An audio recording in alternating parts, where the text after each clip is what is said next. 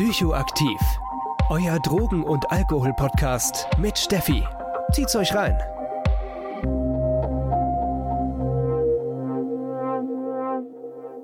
Ja, herzlich willkommen bei einer neuen Folge Psychoaktiv und heute haben wir tatsächlich ein bisschen eine besondere Folge und ich bin äh, ein wenig aufgeregt, denn heute ist Alina da vom Y-Kollektiv und Alina übernimmt heute einfach mal die Moderation meines Podcasts und ich stehe Rede und Antwort. Hallo Alina, schön, dass du da bist. Hi Steffi, danke, dass ich hier sein darf. Ja, ich freue mich auch. Und zwar reden wir heute über ein Thema, wo ich ja sehr viel vor allem rede, und zwar über synthetische Cannabinoide. Und zwar vor allem um die Liquids, in denen synthetische Cannabinoide sind. Und ja, ich ziehe mich dementsprechend auch schon ein bisschen zurück, weil ja Alina die ganzen Fragen mitgebracht hat. Ganz genau. Bevor wir jetzt gleich in das Thema einsteigen, hier noch eine kurze Ansage. Und zwar würde sich Alina mega freuen, wenn sie für ihre Recherchen noch mehr mit Menschen sprechen kann, die eben Erfahrungen mit diesem Fake-CBD-Liquid haben. Und ja, wenn ihr gerne Erfahrungen teilen möchtet, könnt ihr sie gerne auf Instagram kontaktieren. Da findet ihr sie unter unterstrich Alina Schulz oder ihr schreibt einfach mich an auf Instagram unter psychoaktiv.podcast und ich leite dann gerne den Kontakt weiter. Super, Dankeschön. Vielleicht äh, hilft es auch, wenn ich so ein bisschen erkläre, wie es eigentlich dazu kommt, ne, dass ich heute hier sitze. Ähm, wir haben auch einen Kameramann bei uns, der unser Podcast-Gespräch aufzeichnet. Denn ähm, genau, ich recherchiere gerade für unser Funk-Reportageformat Y-Kollektiv, äh, was zu ARD und ZDF gehört, zum Thema synthetische Cannabinoide.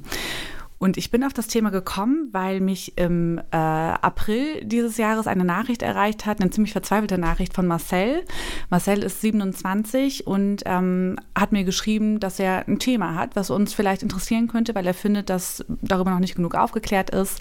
Und Marcel hat mir eine ziemlich ähm, abgefahrene Geschichte erzählt, wie ich fand. Er hat nämlich erzählt, dass in seinem Freundeskreis viel gekifft wurde, er selber auch Kiffer ist und ähm, klar, wie wir alle wissen, Kiffen und Autofahren äh, gerade in Bezug auf die drohenden Drogentests jetzt äh, ne, nicht ganz so einfach ist.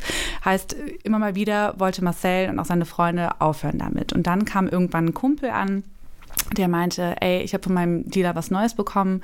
Äh, es gibt ein CBD-Liquid für die E-Zigarette und das ballert aber so richtig, weil das ähm, angeblich ganz reine CBD-Kristalle seien, die aus Osteuropa kämen und so einen richtig krassen äh, Rausch ähm, äh, hervorrufen würden, der aber ähm, nach circa einer halben Stunde wieder vorbei wäre und weil es ja CBD sei, wäre es legal und äh, dementsprechend auch nicht nachweisbar ne, bei einem Drogentest oder irgendwie so. Also alles gut. Äh, Marcel und seine Kumpels haben dann angefangen, das zu, zu rauchen. Ähm, erster Rausch war laut Marcel unnormal krass. Also äh, es hat hardcore geballert, waren, glaube ich, seine Worte am Telefon. Ähm, er, hat dann immer mal wieder konsumiert, ähm, als er nach einer halben Stunde ja eigentlich dann auch wieder weg war. Und ähm, hat dann aber auch gemerkt, okay, irgendwie ist die Wirkung ganz schön doll und irgendwie habe ich auch echt auffällig oft das Verlangen danach, diese, diesen Rauschzustand zu erleben. So. Und erst als ähm, Marcel dann mal versucht hat, das ein paar Tage mal sein zu lassen, hat er gemerkt, oh, fuck, wenn ich das hier so sagen darf. Ähm, ich habe, ich, ich komme eigentlich gar nicht mehr klar, weil ähm, er hat mir berichtet von, von krassen Schweißausbrüchen über Nacht, von irgendwie Albträumen, von paranoiden Angstzuständen, ähm, einem Unwohlsein, ähm, ähm, wirklich einem schlechten allgemeinen Gefühl so. Und hat mir dann auch erzählt, dass äh, nach Wochen, nach Monaten sein Freundeskreis echt angefangen hat, sich zu verändern, dass Leute irgendwie Schulden im vierstelligen Bereich hatten, weil die von diesem Dealer teilweise ähm, zwei solcher Fläschchen pro Tag äh, haben wollten und äh, dass auch viele angefangen haben, unzuverlässiger zu sein, sich nicht mehr an Verabredungen gehalten haben, weil irgendwie jeder nur noch ähm, zu Hause ähm, rumgehangen hat und eben diese, ne, dieses Liquid geraucht hat.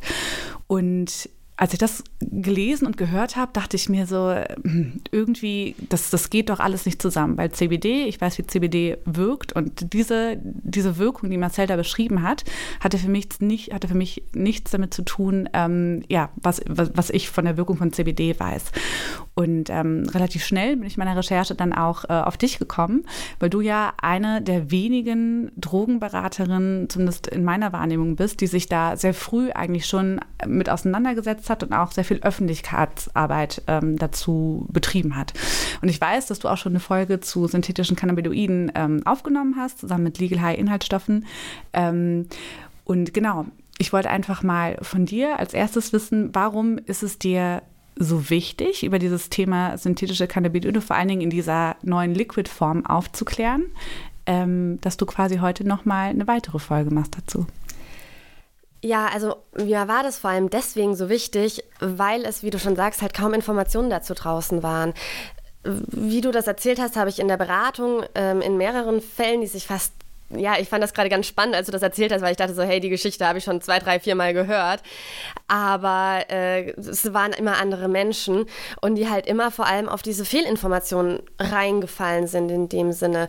Weil, ne, wie du das beschreibst, ist die eierlegende Wollmilchsau an Substanz. Ne? Es ist legal, es sei CBD. CBD ähm, verbindet man ja inzwischen auch eher was Gesundheitsförderndes. Führerschein ist nicht, ähm, hat keine Probleme, ist in der E-Zigarette rauchbar, unauffällig, ist doch super. Und ja, dadurch, dass halt eben so wenig darüber informiert wurde oder es einfach nicht bekannt war, dachte ich so, ja, irgendjemand muss es ja machen. Und dadurch, dass ich allgemein sehr an Substanzen interessiert bin und wenn ich merke, hey, da kommt ein neuer Trend und dann noch gleichzeitig merke, oh, den kennt keiner, ja, dann versuche ich da auf jeden Fall schon mal ein bisschen äh, Aufmerksamkeit drauf zu lenken. Mhm. Du hast es gerade so ein bisschen anklingen lassen. Ähm, die, die Sachen, die du in deiner Arbeit als äh, ja, Suchttherapeutin, Drogenberaterin äh, mitbekommst in Bezug auf das Liquid jetzt, ne? deckt sich da viel mit dem, was Marcel mir erzählt hat von den Geschichten? Also welche Geschichten sind, ähm, bekommst du mit durch deine Arbeit hier, was das Liquid angeht? Also meine Klienten es sind fast, nee, es sind eigentlich nur äh, männliche Klienten gewesen, die, ähm, die erzählen was sehr ähnliches, bloß sind sie deutlich jünger gewesen. Also wir sprechen da eher von 14- bis 17-Jährige, ähm, wo der Führerschein sozusagen auch äh, in der Tür steht. Und da, die haben mir tatsächlich erzählt, dass eben auch aktiv auf sie zugegangen wurde. Ne? Sie haben früher schon Cannabis konsumiert, da deckelt sich das auch. Und ja, dann wurde eben, ist ein Dealer auf sie zugegangen, hat gemeint so, hey, guck mal hier, ich habe dieses Liquid und ne, hat genau diese Versprechungen gemacht und das sei so richtig gut. Und so ja, ist das hier immer mehr aufgetaucht und hat sich auch da sehr verbreitet. Es ist leider am Ende nicht so viele Klienten am Ende der Beratungsstelle bei mir gelandet, wie ich mir gewünscht habe, aber ich habe natürlich auch viel darüber geredet mit meinen Klienten, um ne, zu gucken, was sind denn da die Hintergründe, wie schaut es bei euren Freunden aus? Und die sagen, ey, das ist gerade nicht so easy, ganz viele konsumieren das, obwohl solche Fragen, äh, solche Antworten natürlich immer mit äh, Vorsicht zu genießen sind, weil oft ist es dann halt so erweiterte Freundeskreise oder mehrere erweiterte Freundeskreise aber dass es jeder konsumiert, ist natürlich auch nicht so. Mhm. Ähm, mir ist in der Recherche auch aufgefallen, dass äh, CBD-Liquid, also wobei wichtig ist, das CBD in, in Anführungszeichen zu verstehen, ne, ähm, ein häufiger Name ist, der für diese, dieses Liquid kommt, was ja kein CBD ist. Äh, ich habe auch gehört von äh, Namen wie Baller Liquid oder C-Liquid oder auch THC-Liquid. Ähm, ich habe mich gefragt, was sind denn, was sind denn die Namen, die dir so in den, in den Beratungen untergekommen sind? Und ist CBD-Liquid dann wirklich das, das häufigste? Also, was bei uns noch ein Name war, auch vor allem in Frankfurt, war Django. Ich bin mir nicht so ganz sicher, wie man schreibt. Ich glaube D-J-A-N-G-O. Ich habe mir das schon oft gefragt. Oder Django ganz spannend, in äh, anderen Kreisen habe ich dann gehört, ja, Django ist bei denen einfach nur eine Art von diesem Liquid, also ähm, sagen wir mal eine Sorte, aber soviel ich weiß, in Frankfurt war es vor allem als äh, Django ähm, bekannt. Und was ich total spannend fand, mich hat mal jemand aus Bremen angerufen, die meinten, die nennen das da eiskalt Frankfurter Trend. Und ich bin mir gar nicht sicher, ob das nicht eher hier wirklich sich mehr verbreitet hat oder wirklich in Frankfurt, aber das, das war jetzt halt eine Stimme, aber da, das hat mich schon, äh, ja, fand ich ein bisschen spannend. Mhm.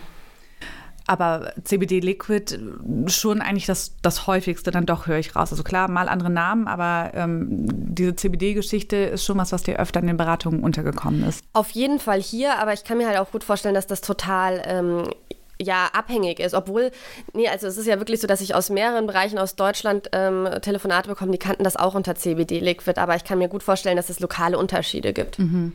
Ja, voll. Ist mir auch untergekommen in der Recherche bisher, dass es einfach verschiedene Namen gibt.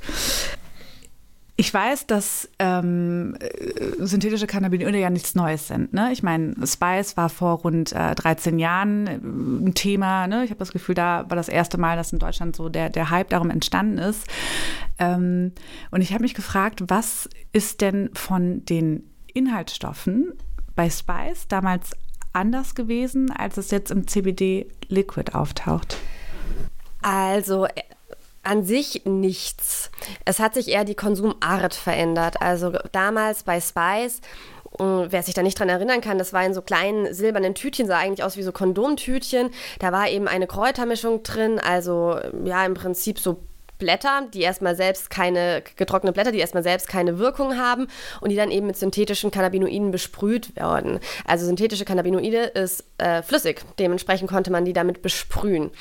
Und heute ist, haben wir es eben in Liquidform oder auch, und das ist ja noch das andere, dass ähm, herkömmliches Cannabis, beziehungsweise vielleicht ein Cannabis, was schlecht von der Qualität ist, oder CBD-Gras damit besprüht wird und dann als sehr hochpotentes Haze verkauft wird. Also sehr tolles, tolles ballerndes Gras. So.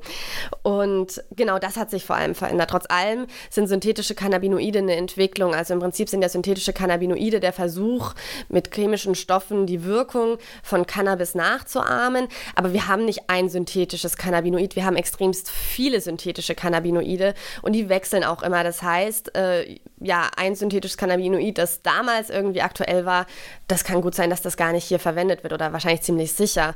Diese Plakate, ich habe Plakate gemacht zur Aufklärung für meine Beratungsstelle zu synthetischen Cannabinoiden.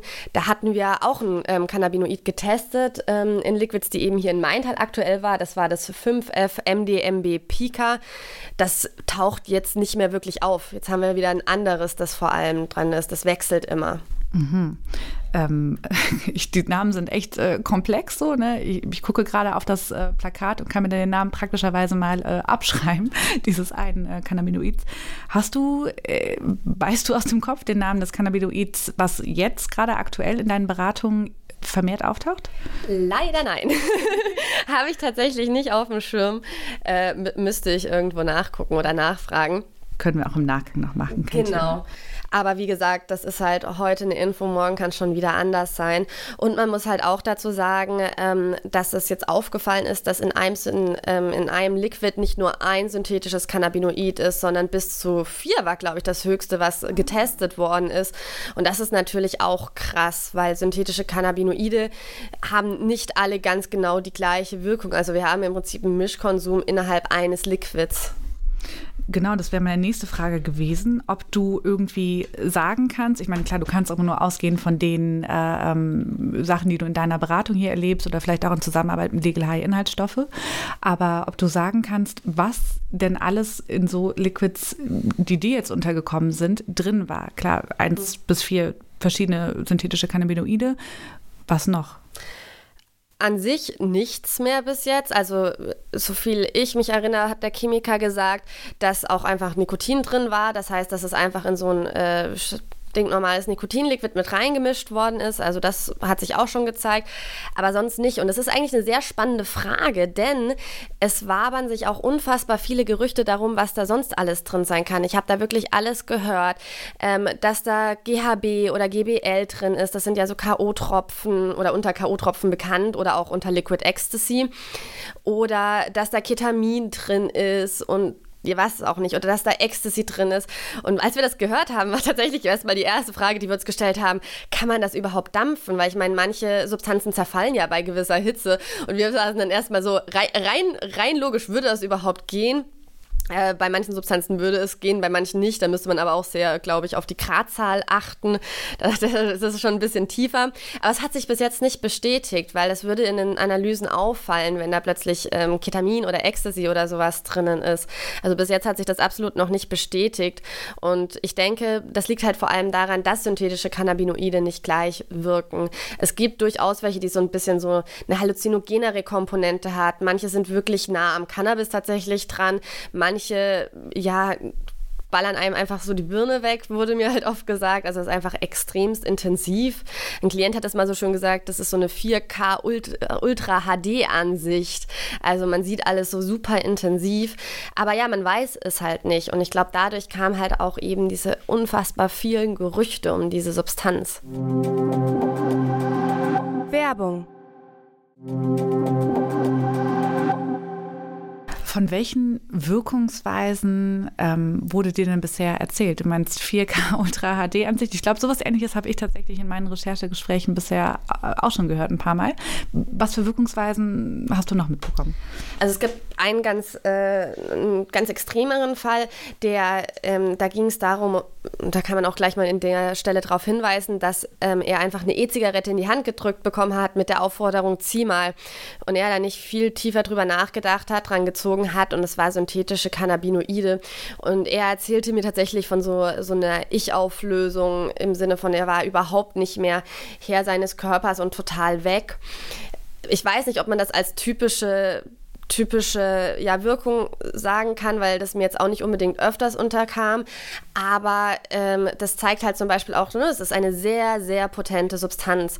Und das zu konsumieren ohne, ohne, also es ist schon so ähm, ein Risiko, das zu konsumieren, aber ohne sich darauf einzustellen, das zu konsumieren. Ne? Das ist wie das ist ein gutes Beispiel, ne? wenn ich dir halt sage, hier trink was und dann habe ich dir was reingeschmissen. Ne? Also das ist halt, da kannst du ja überhaupt nicht mit umgehen, du weißt ja gar nicht, was los ist.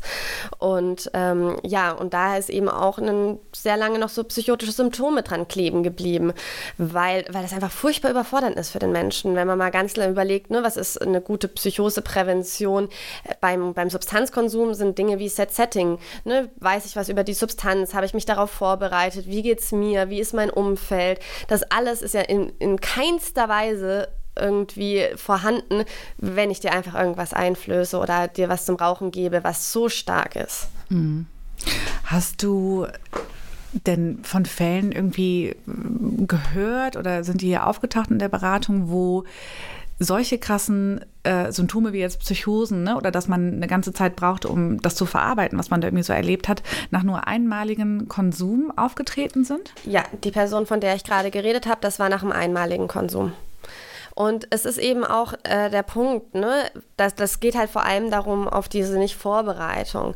Also ich, also ich will mich da nicht so weit aus dem Fenster lehnen, in dem Sinne, aber wenn man halt schon, ne, wenn ich wenigstens weiß, hey, das ist eine Substanz, die wirkt stark, dann stellt sich ja unser Körper wie so drauf ein.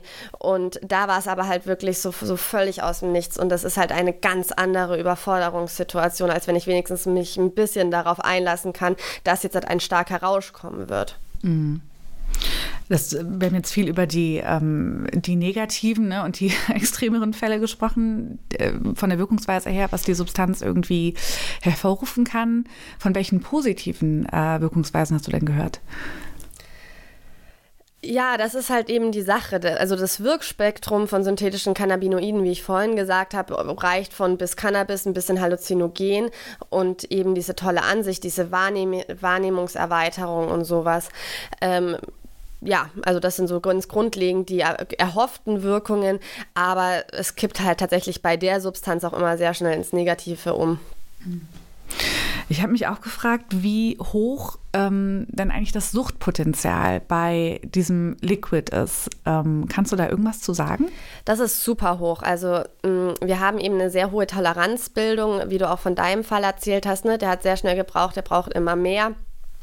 Und ich hatte da auch echt Menschen, die wirklich den ganzen Tag an der E-Zigarette hingen. Und es wirklich auch die ganze Zeit gebraucht haben.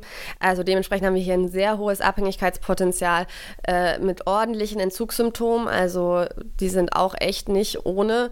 Und ähm, ja, die, es kehrt sich sehr schnell bei der Substanz, schneller als bei anderen Substanzen.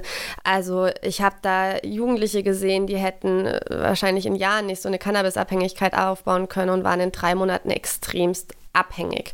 Man muss aber dazu sagen, es gibt auch Menschen, die das hier und da mal rauchen und eben keine Abhängigkeit entwickeln. Also das ist kein, äh, also das ist nicht so komplett oder das, sowas gibt es einfach nicht, dass eine Substanz äh, immer zwingend abhängig macht.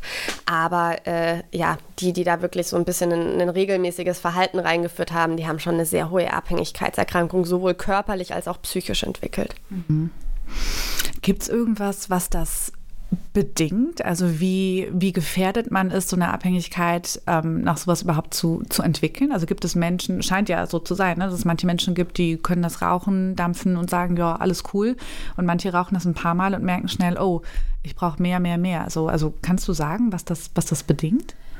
Also man kann das nie abschließend sagen. Da sind definitiv auch genetische Faktoren mit dabei. Ne? Es gibt eben Menschen, die eher zu abhängigen Verhalten neigen und andere Menschen nicht. Also das merkt man ja auch im Alkoholkonsum und allen anderen Konsum, dass das sozusagen ja ganz, ganz unterschiedlich ist, wie Menschen auf irgendwas reagieren.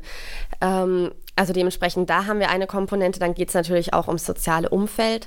Ne? Mit wem konsumiere ich? Wie sind meine Freunde drauf? Was ist da für ein Konsummuster? Was haben wir für eine Konsumkultur im Freundeskreis? Und ähm, auch der dritte Aspekt, ne, wie bin ich selbst unterwegs? Ne? Wie geht es mir? Wie gehe ich mit meinen Gefühlen, Emotionen sonst um? Habe ich immer eine Substanz, die immer nur, also brauche ich immer eine Substanz, um mit Gefühlen umzugehen? Also das sind sozusagen alle die Faktoren, die sich immer gegenseitig bedingen. Mich würde voll interessieren, ob du noch ein bisschen mehr zu ähm, deiner Arbeit hier erzählen kannst, äh, in Bezug auf die ähm, Arbeit mit den Klienten, die wegen dieses Liquids zu dir gekommen sind. Also in welchen Zuständen, an welchen Punkten sind die zu dir gekommen? Ähm, wie sah eure gemeinsame Arbeit dann aus und wie ging es quasi weiter? Weil ich frage mich auch, ne, was kommt vielleicht auch nach der Beratung, ne? Entgiftung, keine Ahnung, ambulant, ambulante Therapie. Vielleicht kannst du da mal so ein bisschen was zu erzählen. Das waren tatsächlich ganz, ganz unterschiedliche Prozesse die meisten kamen an, weil sie entweder wirklich schon ein hohes Abhängigkeitsgefühl haben und Hilfe gesucht haben oder zumindest mal ein Gefühl von einer Unstimmigkeit gehabt haben, dass da irgendwie nichts richtig ist. Und wirklich durchgehend war das äh, war das Problem sozusagen an der Beratung, dass man, man erstmal sehr viel Aufklärungsarbeit über die Substanz machen musste. Das ist jetzt bei anderen Substanzen in so extrem Sinn nicht so. Und was ich auch ganz spannend fand, dass mir zum Teil erstmal nicht geglaubt worden ist, dass es sich hier um synthetische Cannabinoide handelt. Und das fand ich wirklich sehr spannend, weil ich schon glaube, dass das sich mit aller Kraft auch an diese ganzen tollen Versprechen geklammert wurde, die einem gegeben wurden. Und ne, das möchte man irgendwie so nicht ins Auge sehen. Und dann geht es oft sehr schnell mit einher mit extrem extremst hohen Schamgefühlen, weil ja, es ist halt einfach ein Angebot, auf was man reingefallen ist. Und man hat vielleicht gemerkt, dass es nicht unbedingt sein kann, aber die Versprechungen waren einfach zu gut. Und das äh, löst natürlich ein unfassbares Schamgefühl bei vielen aus. Und ja, dementsprechend war der erste Prozess auch immer so ein bisschen, ja, wie so ein Trauerprozess oder ein Prozess, wo es auch so kacke, ne? Ich bin auf so eine Substanz reingefallen und jetzt habe ich zum Teil eine Abhängigkeitserkrankung entwickelt oder es läuft halt alles nicht mehr so ganz ideal, wie es eigentlich laufen sollte. Ja, die Prozesse gingen ganz unterschiedlich weiter. Ähm, von, ne, dass wir das in der Beratung gut hinbekommen haben. Das fand ich auch sehr spannend, dass ich das Gefühl habe, aber das ist, ist jetzt ein subjektives Empfinden, dass man da durchaus sehr gut ambulant arbeiten konnte in der Beratung, weil wenn man erstmal diesen Prozess durch hat von ähm, ich meine mal, ähm, wenn man erstmal diesen Prozess durch hat, davon, dass, äh, ne, dass man eben auf diese Substanz eingefallen ist, der Abstand, also der, die, die, die Motivation, das einfach zu lassen, recht hoch ist. Ne? Weil man sagt, okay, ich wollte nie in so eine hohe Abhängigkeit haben, ich möchte vielleicht kiffen, ich möchte vielleicht auch regelmäßig kiffen, aber dass ich jetzt halt so eine hohe Abhängigkeitserkrankung aufgebaut habe, das ist nie was, wo ich hin wollte. Und wenn man sich damit auseinandergesetzt hat, dass auch viele da wirklich sehr gut von Abstand nehmen konnten, das fand ich tatsächlich auch ein sehr spannendes Phänomen. Aber trotz allem ähm, gab es auch Klienten, die dann wirklich auch in die Entgiftung gegangen sind.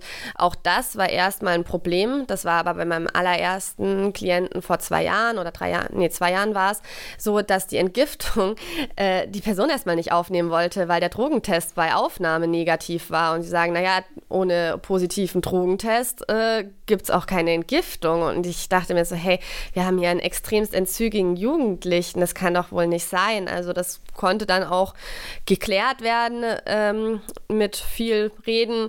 Aber das, das war auch was. Und das liegt halt auch daran, dass die Klienten und Klientinnen recht neu sind, weil normalerweise, wir hatten ja schon davon geredet, dass wir damals synthetische Cannabinoide hatten. Naja, aber das war sehr oft bei vielen so ein, so ein Mischkonsum. Ne? Ich konsumiere dies, ich konsumiere das und ich konsumiere natürlich synthetische Cannabinoide. Ergo, das ähm, Urinergebnis ist positiv. Vielleicht nicht auf synthetische Cannabinoide, aber das ist dann erstmal egal. Was jetzt eben neu ist, dass eben diese jungen Menschen nur synthetische Cannabinoide machen und sozusagen dieses Aufnahmesystem nicht vorsieht, ähm, ja, einen Urintest zu haben den, oder einen, ähm, einen Test zu haben, der negativ ist. Und das, das fand ich auch erstmal ein bisschen verstörend, habe dann auch verstanden, verstanden, woher das kommt, aber ja, war ein bisschen schwierig am Anfang, weil ne, man muss dann halt eben, um synthetische Cannabinoide nachzuweisen, das wirklich in ein extra Labor schicken, die das auch wirklich können. Das können halt nicht alle Labore, das ist das Problem. Und es sind auch sehr teure Tests, deswegen ist man da vielleicht auch nicht so gewillt oder so happy, das äh, zu machen. Genau, und äh, ja, und da ging es dann halt einfach in die Entgiftung weiter und teilweise sind dann noch eine stationäre Weiterbehandlung gekommen. Teile haben nur eine Entgiftung gemacht und haben dann äh, sind weiter in die Psychotherapie gegangen. Also da gab es mehrere Modelle, wie wir das bearbeitet haben. Mhm. Okay, okay. Ja, ich finde dieses, ähm, dieser Punkt mit dem, äh, mit dem Drogentest, ne, da bin ich gerade auch nochmal hängen geblieben, gedanklich. Denn eigentlich ist es ja auch eine Falschinformation, ne? dass das synthetische Cannabinoide nicht nachweisbar sind. So, ne? Das wird immer so gern gesagt, weil das zutrifft für die Drogentests, die vielleicht die Polizei macht, wenn sie dich anhält auf Verdacht auf irgendwas. Ne? Aber sie sind ja durchaus schon nachweisbar. Mit, mit welchem Test kann man die denn nachweisen? Also das kommt immer drauf an. Also es gibt schon ambulante Tests, aber das Punkt ist, die springen immer nur auf ein synthetisches Cannabinoid an, auf was die halt ge geprimed sind. Ne? Also das heißt, äh, ich habe ein synthetisches Cannabinoid als Test, aber es kann ja ein komplett anderes sein und damit wird dieser Test nicht einspringen. Deswegen ist halt Schnelltests total schwer. Also es gibt immer wieder Schnelltests, die sozusagen auf diese weit verbreiteten testen, um das so ein bisschen zu vereinfachen, aber das ist halt einfach keine hundertprozentige Sicherheit. Und sonst geht es halt eben darum, dass halt man das in Labore schicken kann, die halt eben die ganzen synthetischen Cannabinoide in ihrer Datenbank haben. Ne? Und dann kann man sozusagen den Test abgleichen mit was man in der Datenbank hat und dann kriegt man auch ein Ergebnis. Aber dafür braucht halt eben eben auch das Labor, die Datenbank etc. pp. Oder man kann das dann immer so rausfinden. Das übersteigt dann auch wieder ein bisschen meine Kenntnisse. Aber ja, genau. Und so funktioniert das halt. Und da gibt es halt nicht so viele Labore oder nicht so viele Möglichkeiten. Und wie schon gesagt, das ist auch recht teuer. Und ja, ich meine, man muss dann halt auch äh, ehrlich dazu sagen, ja, die Polizei wird es vielleicht nicht testen und ich meine, die brauchen da schon eine gewisse Motivation, wenn sie einen Erstverdacht haben, weiter zu testen. Und ne, das ist halt praktisch gesagt schon irgendwo so, weil wenn du die Liquids siehst, die kommen gut durch bei Polizeikontrollen und durch die Urinkontrollen kommt man erstmal durch bei den Polizeikontrollen. Aber ob dieser Benefit einem das wert ist, so ein hohes gesundheitliches Risiko einzugehen, das muss man sich halt schon sehr gut überlegen. Ich finde, wo wir gerade schon sehr viel über die verschiedenen synthetischen Cannabinoide sprechen und sehr, sehr tief drin sind in der Materie, ähm, kannst du erklären, was, was das Grundproblem ist mit diesen synthetischen Cannabinoiden, weil es ist ja so, dass ständig neue kommen, ne? ständig werden neue entwickelt und dadurch umgehen die ja auch so ein bisschen ähm, Gesetze, die es ja durchaus schon gibt. Vielleicht kannst du so ein bisschen was zu der Gesetzeslage sagen und damit hat auch verbunden die, die große Frage, sind diese Liquids in den meisten Formen denn schon eigentlich dann legal gerade? Die sind äh, wahrscheinlich fast alle, die auf dem deutschen Markt sind, illegalisiert inzwischen. Ähm, damals, als wir Spice hatten und als es dann endlich rausgefunden wurde, um was es sich da überhaupt handelt, ähm, ist man so an Grenzen im Betäubungsmittelgesetz gestoßen, weil das Betäubungsmittelgesetz sieht vor, dass eine Substanz genau definiert ist. So. Und das funktioniert einfach nicht mit synthetischen Cannabinoiden. Und man hatte ganz am Anfang wirklich angefangen, jedes einzelne synthetische Cannabinoid da einzufügen oder ein paar, ne? Deswegen sind da noch ein paar drin im Betäubungsmittelgesetz. Aber man hat gedacht, das wird nicht klappen. Und dann wird ein neues Gesetz erlassen, das neue psychoaktive Stoffegesetz, das MPSG. Und da war es nämlich jetzt möglich, dass man Stoffgruppen ähm, Stoffgruppen verbietet. Das heißt, man schaut sich den Grundstamm an und wenn da noch was drumherum gebastelt wird, ist das nicht so schlimm, weil sozusagen der Grundstamm illegalisiert ist. Und ich habe jetzt mit mehreren Fachmenschen darüber geredet und die gesagt haben, dass eigentlich schon fast alle, die im deutschen Markt sind, illegalisiert sind. Ich weiß, dass hier und da auch andere Informationen unterwegs sind, beziehungsweise es auch Seiten gibt, die damit werben, dass sie das noch umgehen. Das kann natürlich sein. Ich, was mir nämlich auch gesagt worden ist, dass diese Definition vom ähm, MPSG auch sehr schwer nachzuvollziehen ist, was jetzt ganz genau alles illegalisiert ist. Man kann davon ausgehen, dass die Stoffe schon illegalisiert sind. Ähm, aber ja, das ist wohl auch sehr, sehr kompliziert, da genau durchzublicken. So wie ich das verstehe, klar, versucht das, das äh, NPSG da so gut es geht irgendwie ne, nachzubessern. Wenn jetzt aber theoretisch äh, immer wieder neue ne, Cannabinoide entwickelt werden, ist das so ein, so, ein, so ein Weg, sich da so ein bisschen rumzuschlängeln, erstmal zumindest. Ist das richtig? Ja und nein, weil es ist ja wirklich nicht so, dass wirklich immer die komplett äh, neue Struktur gemacht wird, sondern dass schon wirklich, also äh, das schon ein bisschen anders ausschaut, aber oft an diesen Stämmen trotzdem an, ansetzt. Ne? Und da gibt es halt eben verschiedene synthetische Cannabinoid-Gruppen, die wirklich legalisiert sind. Und da wird halt immer weiter dran rumgebaut, aber äh, umgehen tut man es erstmal nicht. Okay. Kannst du mal so ein bisschen erklären, ähm, wo kommen synthetische Cannabinoide überhaupt her und wie, wie, wie kam das, dass die überhaupt hier zu uns irgendwie gelandet sind und dass sie vielleicht auch jetzt gerade wieder, so erlebe ich es zumindest in den Gesprächen, die ich bisher geführt habe, so einen kleinen Hype erfahren in dieser Liquid-Form? Im Prinzip kommen synthetische Cannabinoide schon äh, aus der Pharmaindustrie, einfach mit der Idee, hey, vielleicht können wir ja äh, Cannabis nachbilden, um das für Medikamente zu benutzen. Und irgendwie, irgendwo kam das dann eben durch und äh, hat sich in den, äh, in den Markt eingeschlichen über damals diese Legal Highs. Und da ging es dann wirklich darum, äh, eine Substanz zu haben, die erstmal alles umschifft.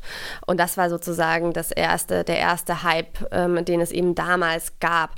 Und ne, wie du schon gesagt hast, ne, das, das war auch echt lange still darüber. Um Spice, da hat sich irgendwie kein Mensch mehr für interessiert, kam schon mal vor. Aber auch wenn ich bei meinen meinen KlientInnen gucke, ne, wenn ich, schreibe immer so Suchtverläufe, ne, das ist so, ja, mal Probierkonsum oder so, aber war einfach wirklich kein Thema mehr. Und ja, es gibt so zwei Gründe oder zwei äh, Hypothesen, wie ich mir gut vorstellen kann, warum das jetzt wirklich wieder interessant wurde.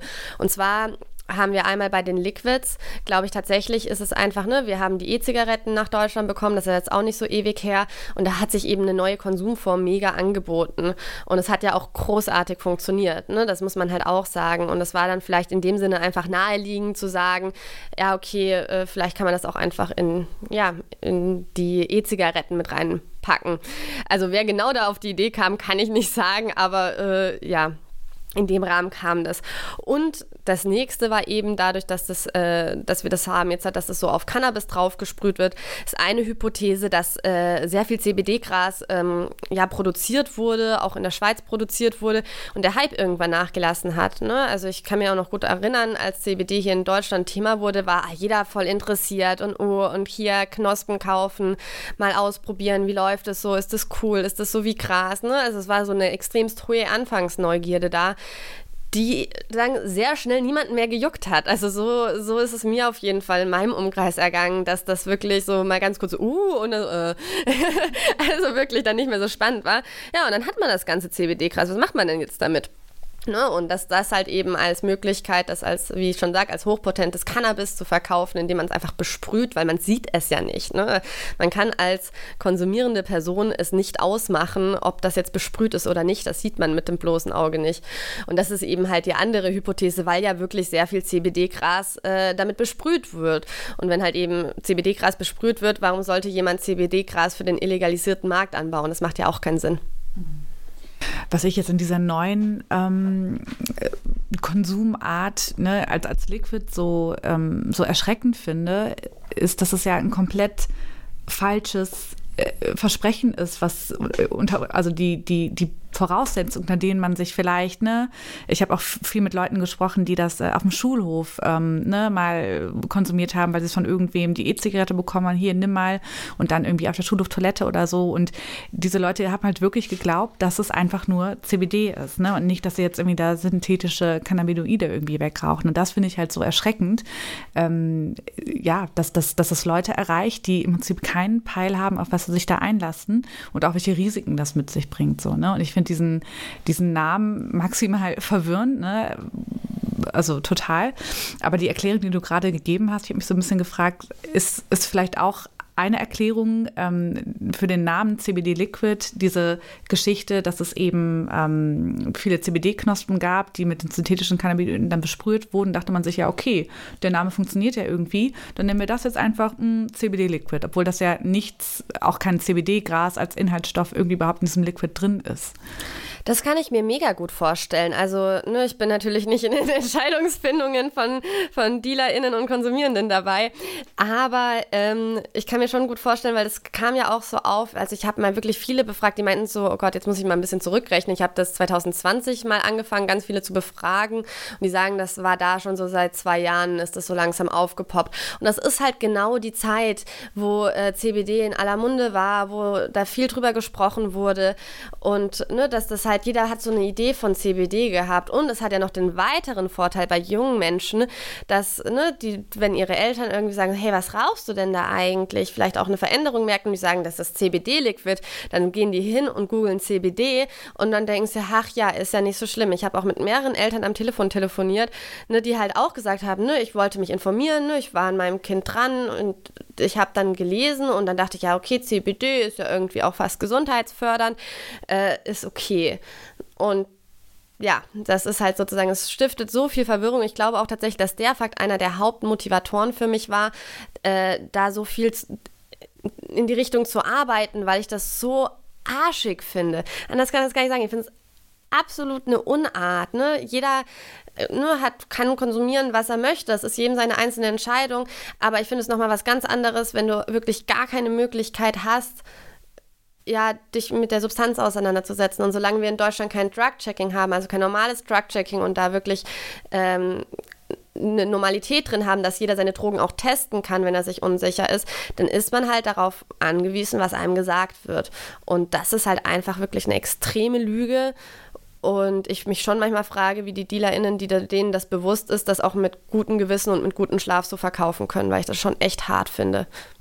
Mhm. Kann ich voll verstehen, geht mir genauso, ehrlich gesagt. Ähm, was für mich nur nicht ganz zusammengeht, so ähm,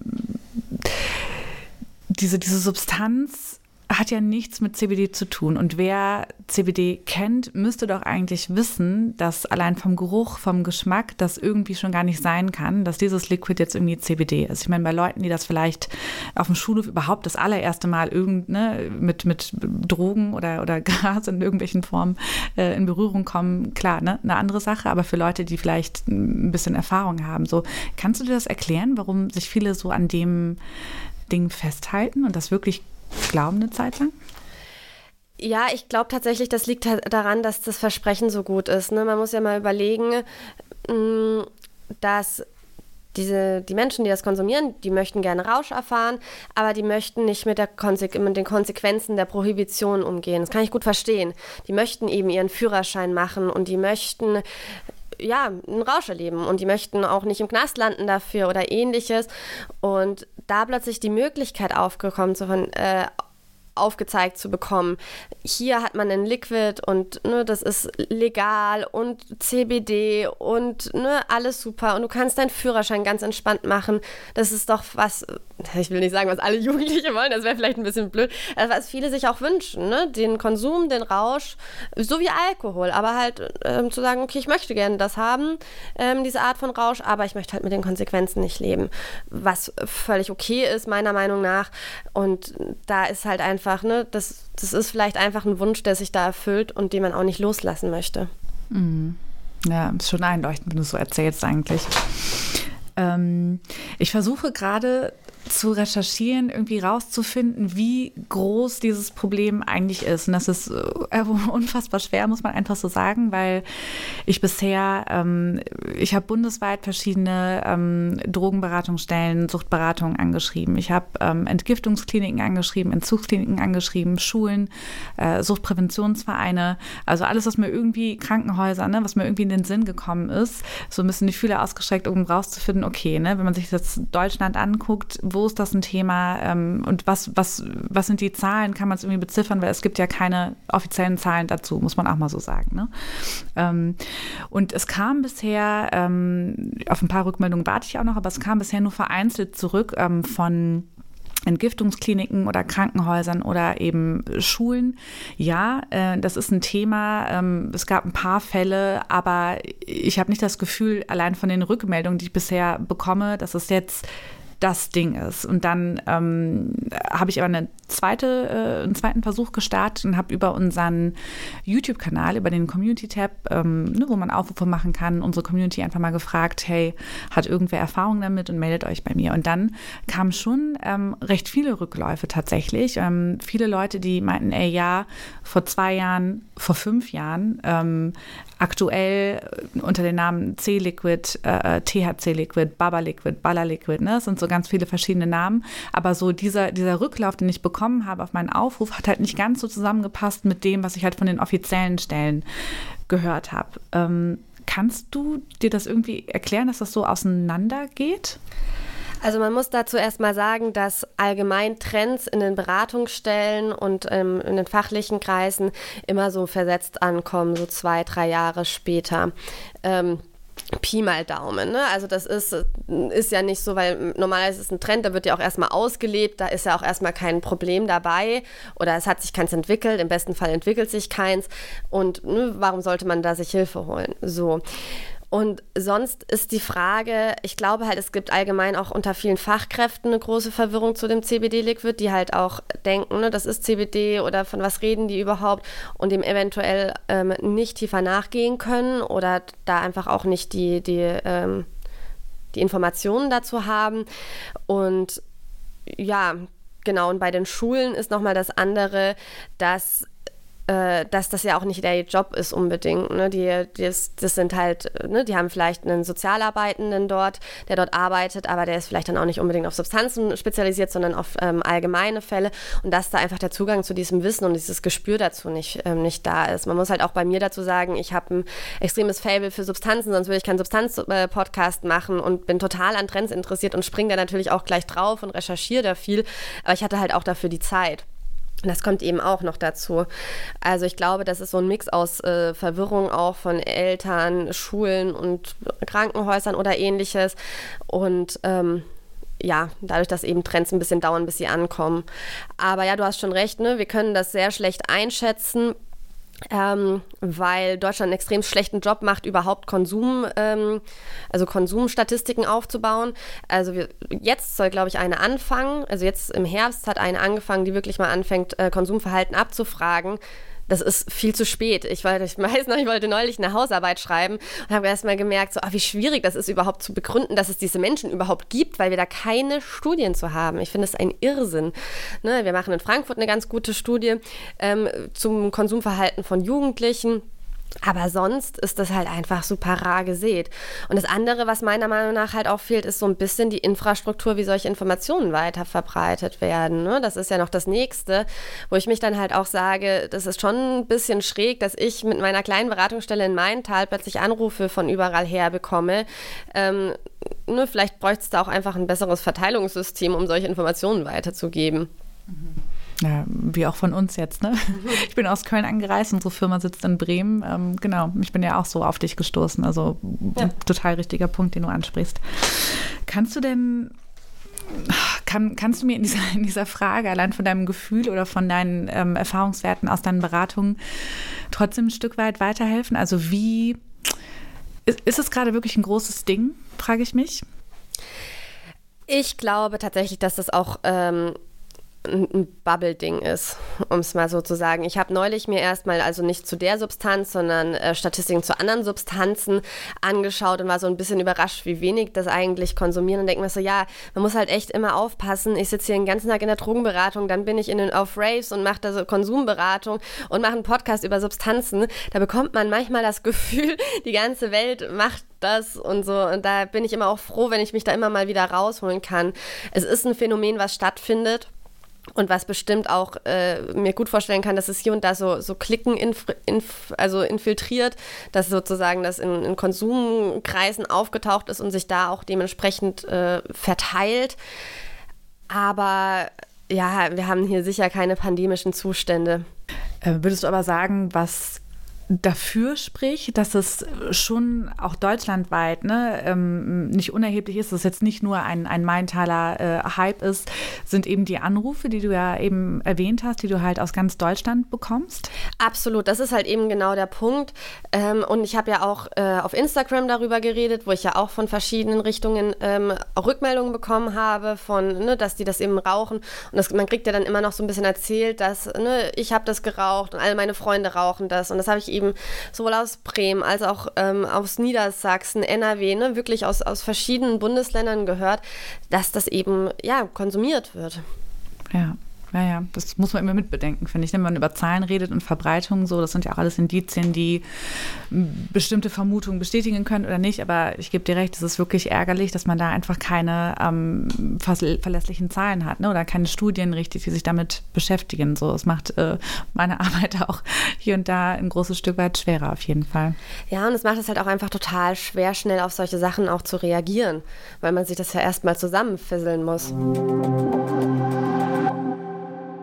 Ich habe von Leuten gehört, die mir geschrieben haben, die Erfahrungen mit diesem äh, Fake-CBD, ich es einfach mal, äh, gesammelt haben, dass sie gehört haben, dass das vielleicht sogar auch ähm, das Erbgut angreifen kann.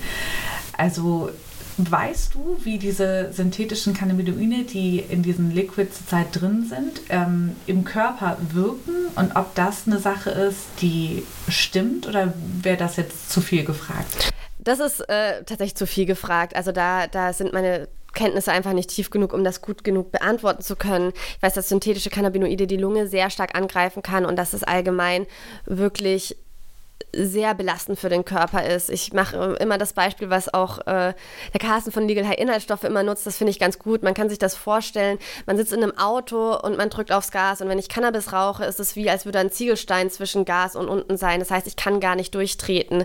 Bei synthetischen Cannabinoiden ist es im Prinzip so, du sitzt im Auto und trittst von null einfach völlig das Gas runter, ohne irgendeinen Widerstand. Und ne, das Auto wird das nicht lange überleben. Und so ist es mit synthetischen Cannabinoiden im Prinzip auch so, dass es eine unfassbare Überforderung für den Körper ist. Ich habe auch gehört von ähm, Marcel, der ähm, tatsächlich auch weiß, wie Heroin wirkt, dass er den Entzug von diesem Liquid durchaus gleichsetzt wie den Entzug vom Heroin. Und das fand ich eine echt krasse Aussage. Ähm, kannst du da irgendwas zu sagen? Würdest du diese Aussage unterschreiben, was den, was den Entzug angeht? Also fast alle meine Klienten haben extremst unter dem Entzug gelitten. Sei es ähm, wirklich äh, Schweißausbrüche, so kalt, warm, dass das alles nicht mehr funktioniert. Ähm, Zittern, Erbrechen, Durchfall oder Verstopfung. Also wir hatten da wirklich extreme körperliche Symptome ähm, dabei und eine extremst große emotionale Komponente, sei es von der kompletten äh, Emotionslosigkeit zu sehr starken depressiven Gefühlen, zu ähm, Problem in der Effektkontrolle, also Wutausbrüche beziehungsweise hohe Affektschwankungen, also von traurig zu gut und äh, dass das eben sehr einhergeht oder äh, sehr schwankt. Dementsprechend, ja, wir haben dann sehr heftigen Entzug. Tatsächlich habe ich aber trotz allem auch eine einen Klienten gehabt, der hatte keinen Entzug. und dem habe ich, glaube ich, fast ein bisschen Angst gemacht. Äh, und der hat auch täglich geraucht. Und da meinte so, hier, nee, auf jeden Fall Entgiftung, nicht einfach alleine absetzen, hol dir da ärztliche Unterstützung. Und er meinte dann so nach drei Tagen, ja, ich bin, habe mich wieder entlassen, weil ich hatte einfach keine Symptome. Ich habe einfach aufgehört und das fand ich dann schon schräg, weil wir da auch wirklich von einem täglichen Konsum gesprochen haben. Aber der Fall ist mir tatsächlich auch schon untergekommen. Habe ich, ist ganz interessant, dass du es äh, erzählst, habe ich tatsächlich auch gelesen in Nachrichten, die ich bekommen habe. Ne? Einige ähm, haben mir von absoluten Horrorentzügen ähm, berichtet, die halt nur mit einer Klinik irgendwie möglich waren. Andere meinten, innerhalb von fünf, sechs Tagen ging es dann irgendwie, aber fünf, sechs Tage waren richtig, richtig hart mit all den Symptomen, die du äh, geschildert hast gerade. Aber einige meinten auch, ja, ich habe es eine Zeit lang geraucht und habe ich aufgehört, so kein großes Ding, wird es auch wieder machen. Also kannst du es dir irgendwie erklären, dass es halt so äh, unterschiedliche Wirkweisen gibt? Hängt das damit zusammen, dass da vermutlich verschiedene Cannabinoide irgendwie drin sind, die klar verschieden wirken? Oder wie kann man sich das erklären? Also da kann man auch nur spekulieren. Ne? Da sind wir wieder ein bisschen an dem Aspekt, dass jede Substanz bei jedem Mensch anders wirkt und dass man nicht weiß, was das eben für genetische Faktoren hat. Das, dafür fehlt uns auch einfach die Forschung. Also wir haben allgemein nicht, sind Substanzen, illegalisierte Substanzen nicht so super erforscht. Und das haben wir noch in einem extremeren Fall bei synthetischen Cannabinoiden, weil dadurch, dass sie immer ausgewechselt werden und immer neue dazukommen, wird das halt dementsprechend auch nicht so arg, äh, man, man, kommt nicht hinterher und da werden jetzt auch nicht äh, sonderlich viel Geld dafür ausgeschüttet, dass man da große Forschung stattfinden lassen kann, wieso die Wirkweise ist. Also kann es im Prinzip alles auch sein. Oder vielleicht hat sich auch der Konsum da sehr verändert. Also vielleicht rauchen wirklich manche den Tag durch und andere sind nur abends vielleicht mal am Ziehen. Da müsste man sich, glaube ich, die Fälle mal äh, anschauen, aber auf jeden Fall spannend. Mhm. Und man kann da vielleicht auch ein bisschen gucken, es gibt ja auch welche, die wirklich schon im Konsum äh, Entzugserscheinungen bekommen, also die im Prinzip die Nacht nicht durchstehen, weil sie dann schon das Schwitzen anfangen und die müssen dann nachts aufstehen, nachrauchen, damit die Entzugserscheinungen runtergehen und äh, damit sie überhaupt durchschlafen können. Und auch da, und da muss man sich vielleicht mal überlegen, was, äh, was das alles für ein Irrsinn ist, ähm, gab es dazu Gerüchte hier oder Erklärungsversuche, warum das so ist. Ne? Das wurde eben hier nicht auf die ähm, äh, ja, auf diese Entzugserscheinungen zurückgeführt, sondern ja, die, die, Hypothese war dann so, naja, das liegt daran, das entspannt einen ja so krass, deswegen bewegt man sich weniger im Bett und das Bewegen im Bett ist wichtig für die Ventilation des Körpers und dementsprechend, wenn ich das rauche und mich nicht bewege, schwitze ich logischerweise, weil ich mich nicht mehr selbst ventiliere. Ähm, wenn, ne, wenn ich da drin bin. Und da muss man halt auch mal schauen, so, also erstmal, es wurde für alles so eine Erklärung gesucht und es hört sich vielleicht dann doch irgendwo plausibel an, wenn man sich, und dann merkt man aber auch, wie, wie groß die, die, die Lust oder das ist, dass sich an diese Lüge zu klammern. Ne? Nichts anderes ist es ja. Hm, total spannend, weil auch das habe ich, hab ich gehört, so nach ähm, ne, ein, zweimaligen äh, Konsum hat man dann nach kurzer Zeit schon gemerkt, oh, irgendwie ich schwitze und keine Ahnung. Ähm, ist total spannend, was du erzählst. Aber ja, vermutlich ist es einfach dieses nicht wahrhaben wollen, dass es eben falsch sein kann, vielleicht. Ja, und wahrscheinlich auch nicht wahrhaben wollen, dass man gerade schon in so einer harten Abhängigkeit ist. Das kommt ja dann bei solchen Sachen noch viel mehr dazu, weil dann geht es ja nicht nur darum, äh, auf eine Substanz reingefallen zu sein, sondern sich damit auseinanderzusetzen, dass ich vielleicht jetzt 16 bin und eine extreme körperliche Abhängigkeit habe, dass ich nicht mehr nachts durchschlafen kann das will man sich ja auch nicht unbedingt eingestehen. Vor allem, ne, es ist ja dann schon was anderes, wenn ich mich irgendwo hinsetze und Crack rauche und mich sozusagen da mit den Konsequenzen auseinandersetze.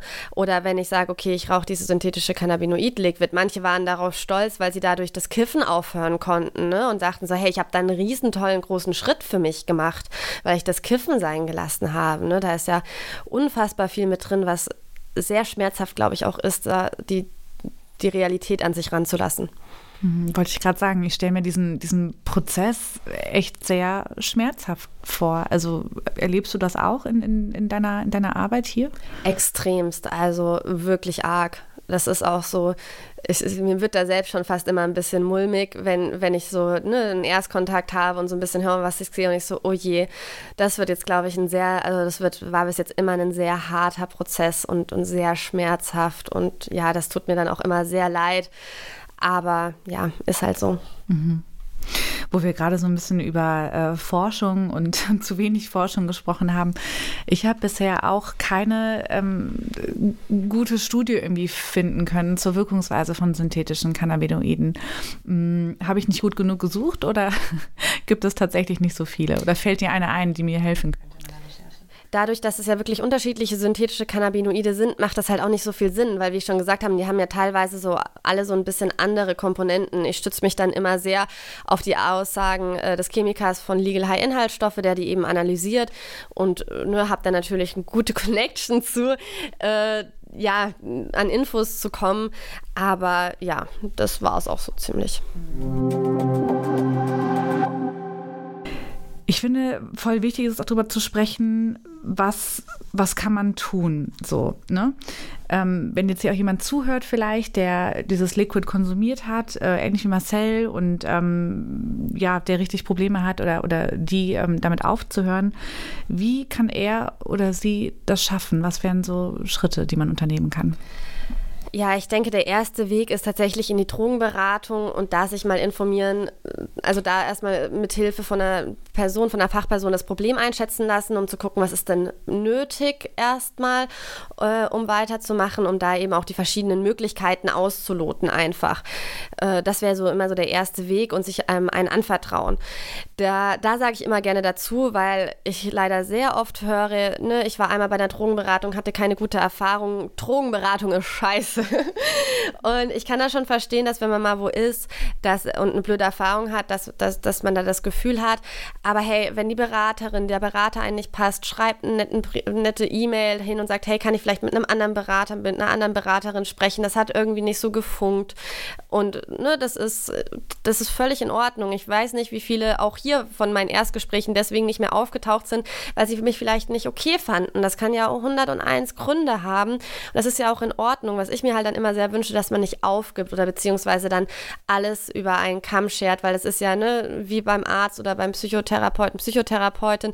Ähm, ne, wenn ich, da gehe ich auch zuerst Gespräche und schaue mir die mal an und gucke dann, welche, welche am besten zu mir passen. So kann es eben auch mit BeraterInnen sein. Also das finde ich da sehr wichtig. Und ja, nicht damit alleine bleiben und am besten auch nicht zu lange warten. Das äh, erhöht die Chancen, dass man da noch klimpflicher davon kommt. Hm. Kannst du so ein bisschen sagen, ähm, ab wann, ich weiß schon, dass das immer individuell ist, ne, aber wann halt so ein Punkt ist, wo du vielleicht in der Beratung oder ne, du stellvertretend als äh, Drogenberaterin da vielleicht auch nicht mehr großartig weiterhelfen kannst und äh, ihn oder sie dann weitervermitteln musst, entweder in die Entgiftung oder in die, in die Therapie in irgendeiner Form? Also dadurch, dass der Entzug ja so hart ausfällt, ist eigentlich beim täglichen Konsum für mich immer Entgiftung am Start, weil es einfach sehr, schmerz, also ein schmerz, sehr schmerzhafter Entzug ist und dementsprechend, ich kann ihn ja nicht entgiften. Also es gibt auch ambulante Entgiftungen äh, für Alkohol zum Beispiel, aber dadurch, dass man selbst bei synthetischen Cannabinoiden nicht so ganz sicher ist, wie man das unterstützen kann bei der Entgiftung, also das sind auf jeden Fall meine Informationen, ich kann hier gerne verbessert werden von Ärzten und Ärztinnen, äh, ist halt da Krankenhaus einfach angesagt, wo ich sicher bin, wo Leute auf mich gucken, die mich unterstützen, die vielleicht irgendwas Emotionsausgleichendes oder ähnliches mir geben geben können. Und da, da kann ich ambulant vor allem als Beratung absolut nichts machen. Wenn jetzt natürlich schon eine gewisse Abstinenzfähigkeit da ist, sagen wir mal, okay, ich mache das jedes Wochenende, aber dann bin ich fünf Tage ohne Probleme clean, dann haben wir ja da schon eine Abstinenzfähigkeit erstmal. Ne, dann kann man mal gucken, ob man das äh, erstmal so schafft und mal schauen. Ne? Und ich meine, man kann ja immer noch äh, größere Schritte gehen, wenn es erstmal hier nicht klappt völlig in Ordnung. Das kann man dann auch einfach mal so ein bisschen antesten. Mhm. Okay, also sagst du im Prinzip, erster Schritt, ähm, sich in irgendeiner Form beraten lassen. Zweiter Schritt, wenn, ja, wenn keine Abstinenzfähigkeit vorhanden ist, Entgiftung machen. Wie, wie lange geht sowas? Das ist eine gute Frage. Ich glaube, für synthetische Cannabine ist man so ein, zwei Wochen in der Entgiftung, vielleicht drei. Aber da würde ich jetzt auch, bin ich mir nicht hundertprozentig sicher. Ähm, ja, ich glaube auch einfach, weil der reine Entzug von synthetischen Cannabinoiden da auch einfach noch so ein paar äh, Erfahrungswerte in dem hin fehlen und ich glaube, die werden dann einfach behalten, bis es fertig ist und ja, wir haben ja beide so gesagt, so fünf, sechs Tage ist es richtig arg und dann wird es aber besser. Kann ich mir gut vorstellen, dass man dann noch darauf ein paar Tage bekommt äh, und dann. Mhm. Klar. Ähm, ich habe so ein bisschen das Gefühl, dass viele äh, Entzugskliniken, zumindest ist das, was ich ne, in meiner Recherche bisher erlebt habe, überhaupt gar nicht großartig auch denken, dass das ein Thema ist und vielleicht auch nicht so richtig die, die Expertise haben, um diese Form des Entzugs oder also, um Leute zu unterstützen, die einen äh, Entzug machen wollen von synthetischen Cannabinoiden, so rumformuliert. Ähm, deckt sich das mit deiner Einschätzung? Also glaubst du dadurch, weil das ja dann doch nicht schon 100 Jahre auf dem Markt ist, sondern ne, gerade jetzt wieder relevanter wird und eigentlich auch erst seit 2000, äh, wann war das, 2008, ne, 8, 9 so, hier erstmals aufgekommen ist, dass viele immer noch nicht so richtig eine Ahnung haben, wie man damit umgehen soll? Das ist für mich tatsächlich ein bisschen schwer einzuschätzen, weil ich sitze halt einfach in Frankfurt, bin Frankfurterin. Wir haben hier ein ordentliches Netzwerk, Entgiftungen, mit denen gut reden kann. Wir haben das Legal High Inhaltsstoffe-Projekt in Frankfurt sitzen. Ne? Also da haben wir natürlich einfach einen Vorsprung. Aber wie gesagt, ich hatte ja das Problem auch, dass, dass die Person gar nicht aufgenommen werden wollte. Und ich glaube, da fehlt es einfach so ein bisschen an Information. Und was ich mich auch ganz ernsthaft frage, wie viele Menschen am Ende in Entgiftungen wirklich ankommen. Und wie transparent das Thema ist. Ich kann mir schon vorstellen, dass das erstmal sehr schwer ist für eine Klinik, wenn jemand hinkommt und sagt, ich rauche CBD-Liquid und möchte jetzt entgiften, dann ist meine erste Frage, warum willst du von CBD entgiften? So, dann machen sie einen Drogentest, taucht nichts auf. Hm. Ne? Und da, da kann ich schon verstehen, wie das erstmal sehr, sehr schwer ist. Ne? Vor allem, wenn das nicht mit synthetischen Cannabinoiden in Verbindung gebracht wird. Das ist ein Mensch, der körperliche Symptome anzeigt, aber einen cleanen Urin hat und CBD raucht. Hm, naja, klar, das kann wahrscheinlich, ist wahrscheinlich der Grund dafür, das leuchtet schon ein. Ähm, vielleicht ein bisschen genereller, was kann denn, was kann denn deiner Meinung nach helfen im Umgang mit dieser ähm, neuen Verabreichungsform der synthetischen Cannabinoide? Wie meinst du das genau? Naja, ob jetzt, ob wir über, über, keine Ahnung, ob wir über Suchtprävention reden, über Aufklärung, über vielleicht auch einen, einen Konsum. Also gibt es eine, eine safe Art, das zu konsumieren überhaupt? Also ganz, ganz breit gefragt. Okay, also ähm, für mich und das ist ja auch das, was ich hier gebraucht habe, äh, ist für mich Information erstmal das A und O und der absolut erste Schritt. Und mein großer Wunsch wäre eigentlich, und deswegen bin ich auch froh, dass das jetzt ein bisschen mehr Reichweite bekommt, weil ne, mein Podcast ist dann doch nicht so groß und der Maintaler Tagesanzeiger wird ja auch nur in Maintal ähm, gegeben. Ich hatte auch zwei Artikel geschrieben, die irgendwie durch die Caritas gesendet worden ist. Also, ne, da, da, ich glaube auch komplett nationalweit, also landesweit äh, über den Caritas-Verteiler geschickt worden ist. Ne? Das sind ja auch dann schon mal ein paar äh, Undock-Stellen. Und das wäre für mich erstmal das Allerwichtigste, dass jeder weiß, aha, das ist dieser Trend, ich kann das einordnen, ah, okay, es geht um synthetische Cannabinoide. Das wäre für mich erstmal das Allerwichtigste, dass das irgendwie jeder weiß und dass diese Verwirrung mit dem CBD-Liquid weg ist. Und dass man dahingegen eben aufklärt und das vielleicht auch in ähm, in Cannabis-Prävention, äh, die vielleicht eh schon an den Schulen stattfindet, einfach mit einfließt. Ne? Vielleicht mal so am Rande erwähnen, dann sieht man ja, was die Response von der Klasse ist. Ne? Sagen die, Hä, von was redet die? Dann ist es auch irgendwie vielleicht für diese, für diese Klasse nicht wichtig. Oder ne, vielleicht sind da ein paar interessiert und dann kann man da vielleicht noch mal ein bisschen mehr drauf eingehen. Also das wäre so, finde ich erstmal sehr wichtig, dass die Information da ist. Safer Use bei synthetischen Cannabinoiden ist halt einfach unter dem Aspekt schwer, weil es halt so eine Wundertüte ist. Du weißt ja nicht, was du konsumierst. Wie soll ich etwas äh, safe konsumieren, wenn ich nicht weiß, wie hoch das in dem Liquid konzentriert ist, welche Art von synthetischen Cannabinoid ist, welche Wirkung mich erwartet? Äh, wie will man da einen, einen saferen Use hinkriegen? Wie soll das denn gehen? Ähm, Ne, da fallen so ganz grundlegende Dinge wie auf Set-Setting achten, äh, Konsumpausen einlegen, ne, kann man natürlich auch hier anwenden, aber Safer Use bei der Substanz ist unfassbar schwierig, weil man halt einfach nicht weiß, was man gerade konsumiert und sich auf nichts einstellen kann. Ne? Da bringt mein bestes Set-Setting nichts, wenn plötzlich mein Liquid mega krass äh, ja, konzentriert ist und viel mehr Wirkstoff drin hat als normal und mir dann einfach so den Kopf wegballert. Ne? Dann kann ich so toll darauf eingestellt sein, wie es ist. Wenn es sich zu sehr darunter unterscheidet, was ich sonst kenne, ist das trotzdem extremst überfordernd. Hm. Kannst du denn sagen, was deiner Einschätzung nach nötig wäre, um naja, genau das zu verhindern, was du gerade geschildert hast. Also, dass Leute ganz unbedarft, vielleicht auf dem Schulhof oder auf der Schultoilette sogar, ähm, an der E-Zigarette ziehen, vielleicht denken, das ist CBD und dann den absoluten Horrortrip erleben? Also was, was müsste sich verändern? Frage ist, ob man das so extremst verhindern kann. Ne? Also ich meine, dass auch mal in Schulen konsumiert wird, das, das ist halt so, ne? sei es irgendwie gekifft auf dem Pausenhof oder ne, sowas passiert. Ich glaube, was da Schulen machen können, ist eine ordentliche Konsumvereinbarung zu haben. Äh, in Schulen ist es ja im Prinzip verboten, Drogen zu nehmen. So, so easy ist es. Aber ne, wenn man sich halt nicht überlegt, was dann, weil ganz ehrlich, wenn man jeden rausschmeißt, der äh, Drogen nimmt, weiß nicht, ob das so zielgerichtet ist, aber dann ist es halt oft einfach die Situation, jemand konsumiert Drogen, man will jetzt nicht sofort rausschmeißen, es ist halt irgendwie verboten, was machen wir denn jetzt mit dem Kind? Ne? Und ähm, in Frankfurt ist es zum Beispiel gang und gäbe, dass es dann solche äh, Konsummittelvereinbarungen gibt, wo einfach alle nächsten Schritte äh, aufgeführt werden. So, ne, okay, da wird jetzt konsumiert, da gibt es jetzt erstmal ein Gespräch mit einem Vertrauenslehrer. Gut, er ist wieder auffällig geworden mit Konsum. Jetzt gibt es ein Gespräch mit Vertrauenslehrer und Direktor, keine Ahnung, oder Eltern. Ne? Und dann gibt es vielleicht eine Auflage, hey, wenn du nicht rausgeschmissen werden möchtest, musst du jetzt in die Drogenberatung gehen. Und ich finde, das ist zum Beispiel schon mal ein Aspekt, wenn man sowas hat und irgendwie transparent an seine Schüler, Schülerinnen macht, dann ist vielleicht auch einfach schon mal die Chance größer, dass die sich äh, vielleicht wirklich auch aktiv mal Hilfe in der Schule holen. Ich meine, es ist ein wichtiger sozialer Teil für, für junge Menschen.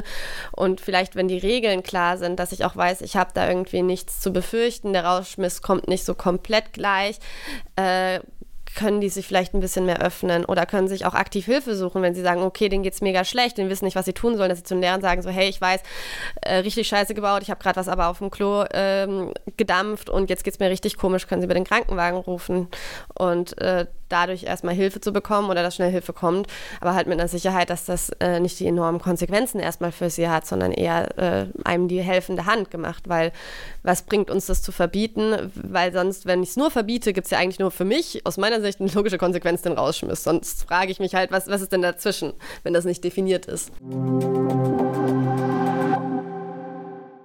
Wenn man jetzt das verunreinigte CBD-Gras mit den synthetischen Cannabinoiden sieht und dieses CBD-Liquid, so, ne, das sind ja alles, so empfinde ich das zumindest, auch Beiprodukte unserer Drogenpolitik, ähm, die Cannabis der Stand jetzt immer noch ähm, verbietet. So, ne? Ähm, glaubst du, es wird ja gerade darüber diskutiert, ne, vielleicht verändert sich dahingehend was, dass das auch eine Hilfe sein könnte, um eben solche Verwirrungen um, um verschiedene Substanzen wie jetzt die, worüber wir sprechen, zu verhindern? Dahingehend kann ich mir das schon gut vorstellen, weil ne, es betrifft in dem Sinne nur Cannabis, wenn ich qualitativ geprüftes, klares Cannabis kaufen kann, warum sollte ich dann irgendwas auf der Straße kaufen? Was ich mich jetzt aber, ich hatte da eigentlich immer eine sehr klare Antwort, aber was ich jetzt in den letzten Tagen noch viel drüber nachgedacht habe, ne, wir reden ja vor allem bei mir nur um Jugendliche, ob so ein Liquid dann nicht trotzdem äh, Chancen hat in dem Sinne, weil ne, wenn wir Cannabis legalisieren, dann wird es da sicher einen Jugendschutz zu geben und nur an Menschen ab 18 weitergegeben. Und dann geht es ja hier auch wieder um junge Menschen. Ne? Also da muss man das wahrscheinlich so ein bisschen in der Waage sehen, ob das, äh, früher habe ich da immer sehr selbstbewusst gesagt, so, ne, das ist hier eine klare Prohibitionsflucht und die kann man natürlich äh, dadurch ändern, indem man davon nichts flüchten muss. Aber hier geht es halt trotzdem um Menschen, die das gar nicht betreffen würde. Also dementsprechend ist da meine, meine Antwort dann schon fast wieder ein bisschen unsicherer. Aber wenn wir das wirklich vom verunreinigten Cannabis haben, da glaube ich schon. Weil äh, ja, weil dann man es eben kaufen kann. Auf der anderen Seite auch hier, ne, vielleicht für Jugendliche attraktiv, weil der Schwarzmarkt wird ja nicht komplett ausgetrocknet, bloß weil jetzt was legalisiert wird. Ne? Vor allem gibt es ja weiter andere illegalisierte Substanzen. Dann kann es natürlich sein, dass trotzdem Cannabis mit angeboten wird. Wer weiß, wie sich sowas entwickelt. Mhm. Ja, absolut. Stimmt auch ein guter Punkt.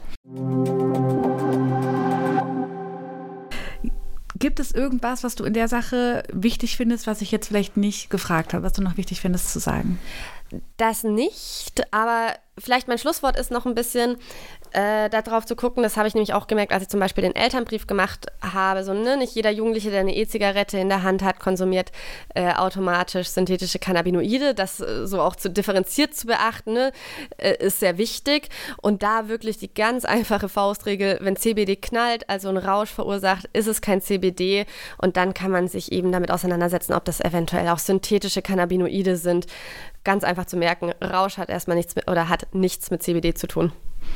Richtig gut. Vielen, vielen Dank. Vielleicht zum Schluss noch ein, äh, ein Aufruf an ähm, alle, die, die gerade zuhören. Ich habe erzählt, dass ich ähm, zu dem Thema recherchiere und für die Recherche möchte ich auch mit so vielen ähm, Menschen sprechen, die vielleicht Erfahrungen mit diesem Liquid ähm, gemacht haben, um einfach, weil es ja eben keine, wir haben gerade darüber gesprochen, ne, keine richtig gute Forschung gibt zu dem Thema oder eigentlich gar keine, ähm, ja, da meine Erfahrung, meine, meine Erfahrung auf andere Art und Weise irgendwie ähm, herholen muss. Deswegen, falls ihr Erfahrung damit gesammelt habt und Lust habt, mit mir darüber zu schreiben, zu sprechen, würde ich mich mega freuen, wenn ihr mir ähm, eine Nachricht schickt, vielleicht der Einfachheit halber auf Instagram. Mein Nutzername ist da unterstrich Schulz ohne T. Alina. Wenn ihr mich da einfach anschreibt, mir eine Nachricht schreibt, ähm, würde ich mich total freuen. Ich behandle eure Informationen natürlich vertraulich. Das versteht sich von selbst. Vielleicht kommt da ja was. Ich bin gespannt. Und falls ihr sie nicht findet, könnt ihr auch einfach mir schreiben und dann leite ich das gerne weiter, die Anfragen. Ja, Lina, es hat mega Spaß gemacht. Es war mal super witzig in meinem eigenen Podcast, die Gefragte zu sein und nicht die Fragende. Äh, war richtig, richtig cool. Mir hat es mega Spaß gemacht. Ich hoffe, dir auch. Mir auch auf jeden Fall. Vielen, vielen Dank, dass ich hier sein durfte. Sehr, sehr gerne. Tschüss. Tschüss.